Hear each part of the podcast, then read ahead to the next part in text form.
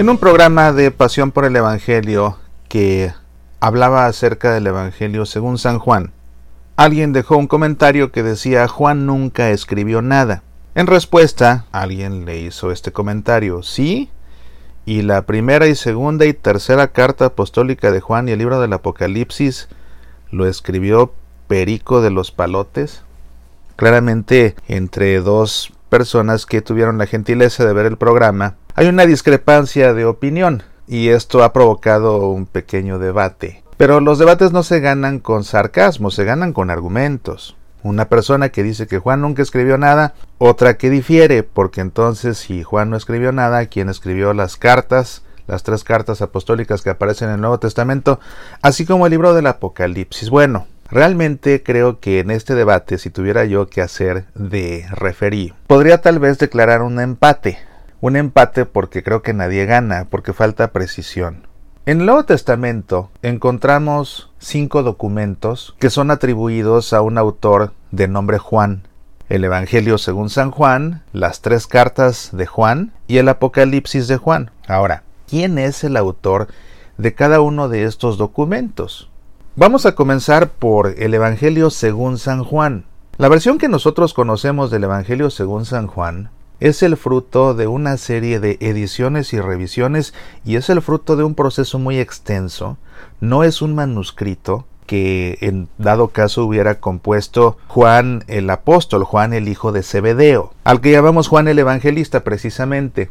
Juan el apóstol, Juan el hijo de Zebedeo, Juan el evangelista. Lógicamente como discípulo de Jesús aprendió mucho y después comenzó él, al igual que los otros apóstoles, a evangelizar a diferentes comunidades de la forma de enseñar de Juan, de las enseñanzas que hacía Juan, todo esto basado en lo que él aprendió a su vez de Jesús, se desarrolló una escuela joánica. Y lógicamente que Juan a su vez tuvo discípulos. Y entre los discípulos de Juan había quienes simplemente comenzaron a vivir el cristianismo según lo que Juan les enseñaba, pero también había evangelizadores que volvían a transmitir lo que Juan les había enseñado, y también había teólogos que comenzaban a hacer una reflexión teológica de lo que Juan les había enseñado.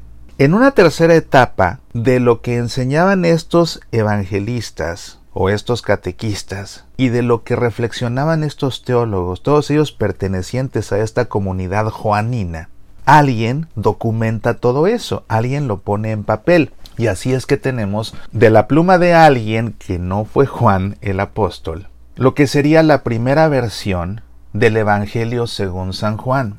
Y a esta primera versión, en una cuarta etapa, se le hizo una serie de redacciones y de ediciones hasta que el texto quedó como lo conocemos. Pero insisto, el texto que conocemos no es fruto del puño y la letra de Juan el hijo de Zebedeo, de Juan el apóstol. De hecho, el nombre del libro es Evangelio según San Juan, no dice Evangelio escrito por Juan el apóstol, es Evangelio según San Juan.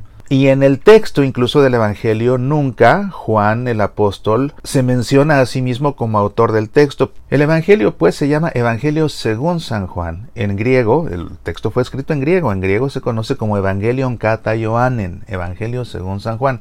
Y en griego esa palabra kata que significa según, esa preposición, significa de acuerdo con, de acuerdo con las enseñanzas de, según la forma de pensar de, y de hecho es la forma como se llaman también los otros tres evangelios, Evangelion kata Marcon, Evangelion kata Mateon, Evangelion kata Lucan, en este caso Evangelion kata Joanen, Evangelio según San Juan. Y cuando se hace un análisis del texto en sí, nos damos cuenta de que hay diferentes redactores, es un libro con diferentes finales, es un libro en el que en ocasiones la historia se interrumpe violentamente. Pensemos, por ejemplo, lo que sucede en el capítulo 6, que Jesús primero multiplica los panes y después da su discurso del pan de vida, desarrollando ya la teología que parte de esa multiplicación de los panes, pero en medio de esas dos pericopas nos encontramos de golpe como que insertado a la fuerza el pasaje en el que Jesús de noche camina sobre las aguas.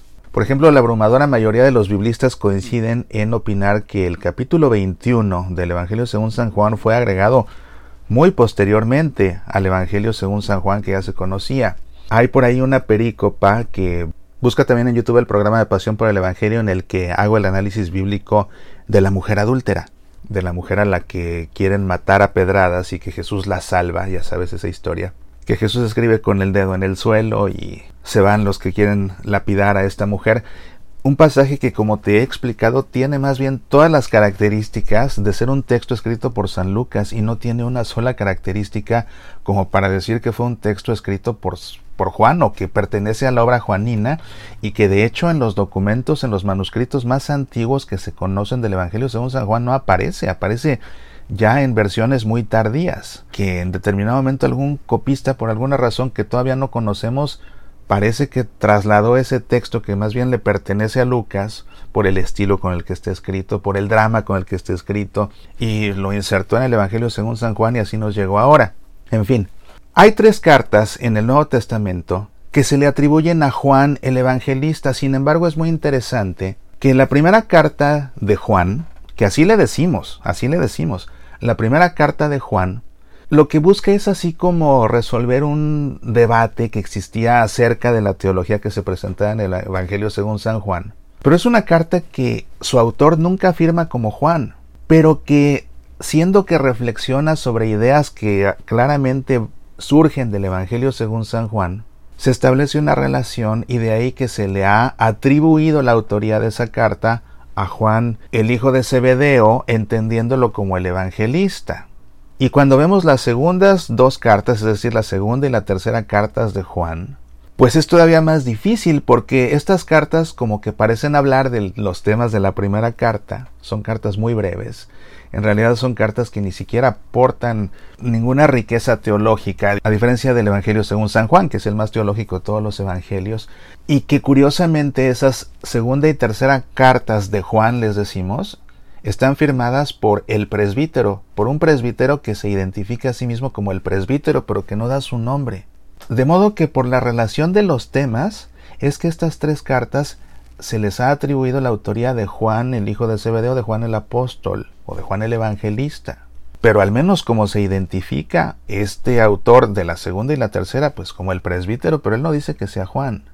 Y finalmente, en el caso del Apocalipsis, ahí sí y es por lo que la persona que dijo Juan nunca escribió nada. Bueno, es que de qué Juan estás hablando, porque claramente el Apocalipsis fue escrito por alguien que se llamaba Juan, así comienza diciendo yo Juan. Comienza el libro del Apocalipsis con el nombre de su autor, yo Juan. Ese Juan que escribió el libro del Apocalipsis es Juan el hijo de Zebedeo, pues realmente es muy, muy, muy improbable que sea el mismo. A fin de cuentas, Juan era un hombre muy común, tan común en ese tiempo como lo es ahora. Hay ideas teológicas del Evangelio según San Juan, que son ideas muy importantes, que se vuelven a usar en el Apocalipsis de Juan. Pensemos en una de ellas, por ejemplo, el Cordero, la noción del Cordero de Dios, tan importante para el Evangelio según San Juan, tan importante para el Apocalipsis de Juan. Porque se recogen temas teológicos del Evangelio según San Juan en el Apocalipsis, y porque el autor del Apocalipsis se identifica a sí mismo como Juan, es que algunos al principio pensaron que se trataba del mismo Juan. Incluso quienes llegaban a pensar que se trataba de Juan el Evangelista o de Juan el Apóstol, Juan el hijo de Zebedeo, el mismo autor del libro del Apocalipsis se encontraba, por ejemplo, padres de la talla de San Justino Mártir, de San Ireneo de León, de San Clemente de Alejandría. Pero hay otros padres de la iglesia que lo niegan rotundamente y que dicen este Juan del Apocalipsis no es Juan el hijo de Zebedeo. Y son también padres de la iglesia de una gran talla como Eusebio de Cesarea, como Cirilo de Alejandría, como Gregorio Nacianceno, como San Juan Crisóstomo. Y es que cuando se hace el estudio gramatical del texto del Apocalipsis, nos damos cuenta de que hay diferencias muy significativas comparadas con el Evangelio. De entrada, el libro del Apocalipsis está escrito en género apocalíptico, cosa que no sucede en el Evangelio según San Juan. El Juan que escribió el libro del Apocalipsis escribe en género apocalíptico, se vale de las reglas simbólicas apocalípticas hebreas que pues parten desde dos siglos antes de Jesús, allá en tiempos del profeta Daniel. Y dado que recoge ideas teológicas del Evangelio según San Juan, algo que sí se puede pensar, algo que se piensa de hecho, es que este Juan, el que escribió el Apocalipsis, pertenecía a esa escuela joánica, pertenecía precisamente a esa comunidad de discípulos de Juan el Apóstol, y que si no fue un discípulo directo de Juan el Apóstol, debió ser un discípulo de los primeros discípulos de Juan el Apóstol. De manera que estos tres textos o estos cinco textos, el Evangelio según San Juan, las cartas de Juan y el Apocalipsis de Juan, coinciden en ideas teológicas, discrepan en su estilo, discrepan en su gramática.